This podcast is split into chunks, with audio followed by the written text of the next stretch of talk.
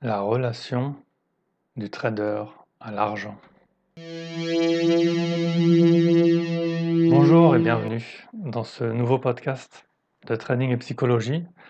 Je suis Martin et ensemble on va voir l'importance que peut avoir la relation à l'argent du trader.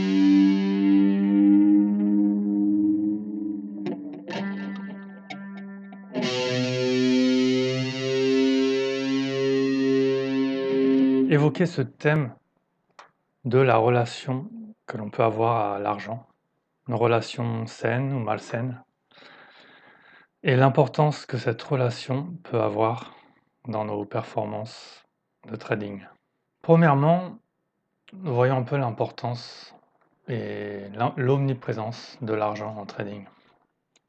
En tant que trader, l'argent a beaucoup de rôles. L'argent constitue notre récompense, notre punition, notre instrument de travail, c'est notre environnement aussi. Pendant toute notre session, nous ne faisons qu'évaluer le prix en argent d'un actif. C'est aussi la mesure de notre performance, une mesure immédiate, impitoyable, selon que nous gagnons ou perdons de l'argent. Nous, nous savons immédiatement si nous avons été performants ou pas. Finalement, je pense qu'il existe peu de métiers où l'argent est autant appliqué et où l'argent a une place si importante. Pourtant, parmi nous autres traders, combien sommes-nous à avoir pris la peine de questionner notre rapport à l'argent? Eh bien, c'est ce que je vous propose de faire dans ce podcast. Je n'envisage pas de livrer des vérités toutes faites, je vous propose plutôt de poser quelques questions, d'émettre des hypothèses et de, de, nous proposer des pistes pour avancer vers une relation aussi saine que possible à l'argent.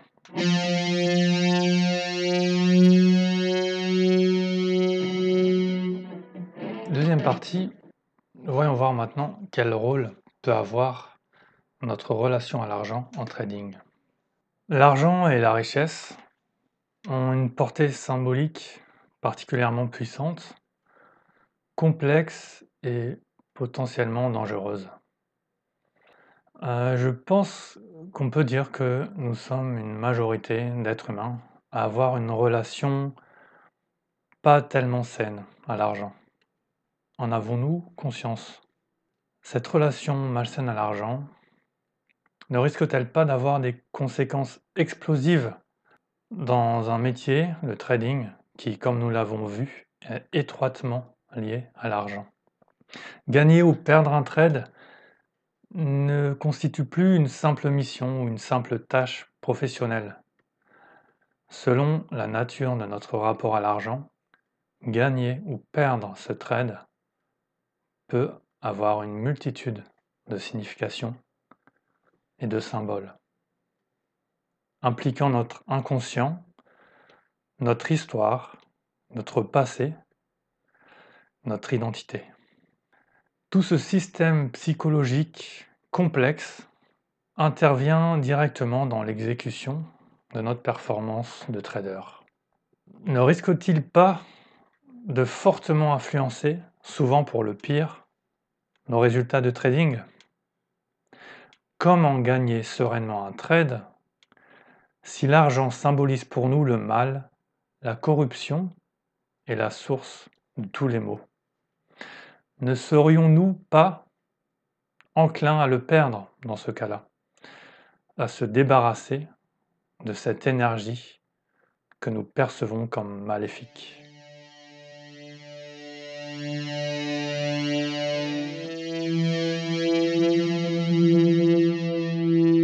Troisième partie, Comprenons la nature de notre relation à l'argent.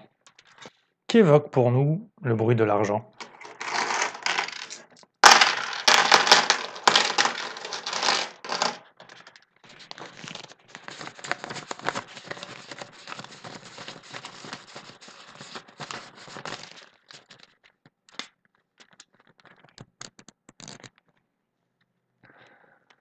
Ces sons implique probablement en nous immédiatement des images, des sentiments, des émotions assez forts. Serait-il donc bénéfique de questionner en profondeur notre relation à l'argent? Découvrir cette relation, l'explorer, jusqu'aux plus anciens souvenirs de notre enfance et jusqu'aux réalités les plus profondes de notre inconscient et de notre psychologie. Selon la situation financière de nos parents, de nos aïeux, selon leur rapport à l'argent, nous avons probablement été façonnés dans le type de rapport à l'argent qui est le nôtre. En effet, on peut se demander quelle situation positive ou négative l'argent a créé dans nos relations, dans les événements de notre histoire, de notre passé. Quelles valeurs euh, nous ont été transmises par euh, nos parents, notre famille, mais aussi par notre religion, les idées politiques dans lesquelles nous avons baigné, notre environnement culturel. Quel traumatisme avons-nous vécu en lien direct ou indirect avec l'argent?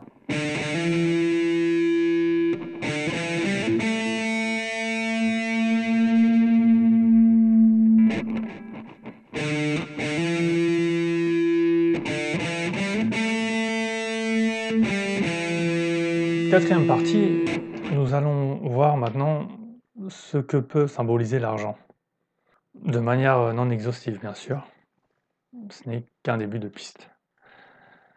L'argent peut être perçu comme un instrument, une énergie qui, comme les armes, la force ou l'intelligence humaine, peut être au service d'objectifs vertueux ou maléfiques.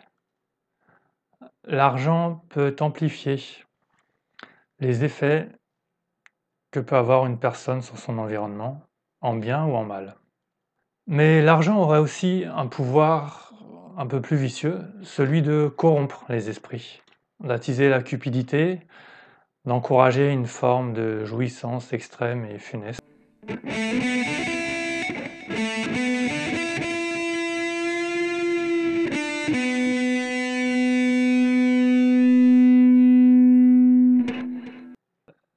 Pas instinctivement en tête cette idée de l'argent qui peut rendre fou, qui fait perdre le sens des réalités et qui peut mener une personne saine vers la déchéance psychologique et morale Le double pouvoir de l'argent. L'argent est un bon serviteur et un mauvais maître, selon le dicton. L'argent serait peut-être comme un chien psychologiquement instable qui peut à tout moment se retourner contre son maître et le détruire après l'avoir protégé et ravi pendant des années. Comme d'autres euh, concepts symboliques forts, l'argent peut être le meilleur ami et le pire ennemi. Tout comme une personne peut nous mener au bonheur ou à la dépression, par exemple comme l'amour en fait, comme, comme les relations humaines. L'argent a ceci de fascinant qu'il peut révéler euh, et développer le meilleur en nous, comme le pire. L'argent peut être un outil positif de protection, de développement, d'épanouissement, de bonheur. Mais l'argent peut aussi être un moyen de dominer, d'asservir, d'humilier ou de détruire. L'argent peut être un symbole de réussite personnelle, matérielle et bien sûr sociale. Et on peut encore ajouter dans cette relation complexe que nous pouvons avoir à l'argent, notre rapport à la réussite et à l'échec.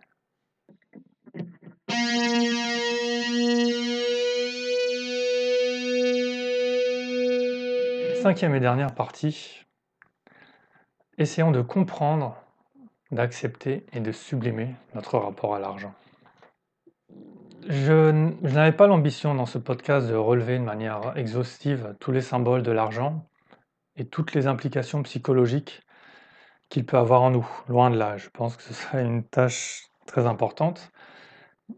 J'ai juste euh, souhaité poser des questions, démarrer une réflexion, nous aider à entreprendre un travail avec notre psychologie, avec notre identité, nos souvenirs, nos automatismes psychologiques. Et dans ce podcast, en fait, je ne fais que nous inviter à aller regarder en profondeur la nature de notre relation à l'argent, à commencer par l'accepter telle qu'elle est, puis à la guider vers une forme plus épanouissante, une forme de relation libérée des boulets qui pouvaient nous limiter dans notre performance de trader d'une part, mais aussi nous libérer de boulets dans l'ensemble de notre vie. C'est probablement un travail de longue haleine qui peut nécessiter euh, différents outils et l'aide de personnes particulièrement compétentes. Cependant, pour développer ce travail sans être seul, ainsi que d'autres aspects de la psychologie du trading, je vous invite à visiter mon blog tradingetpsychologie.com et à vous y abonner. Hum, toujours dans l'idée de l'amélioration de notre relation à l'argent, euh, j'attire votre attention aussi sur le blog desfinancespétillantes.com, des finances pétillantes tout attachées, sans tirer, sans rien, euh, sur lequel Sandra pourra vous accompagner et vous aider dans votre euh, relation à l'argent. Merci de m'avoir écouté jusqu'au bout et à très bientôt pour de prochains podcasts, de prochaines vidéos ou de prochains articles sur le blog tradingepsychologie.com. Merci.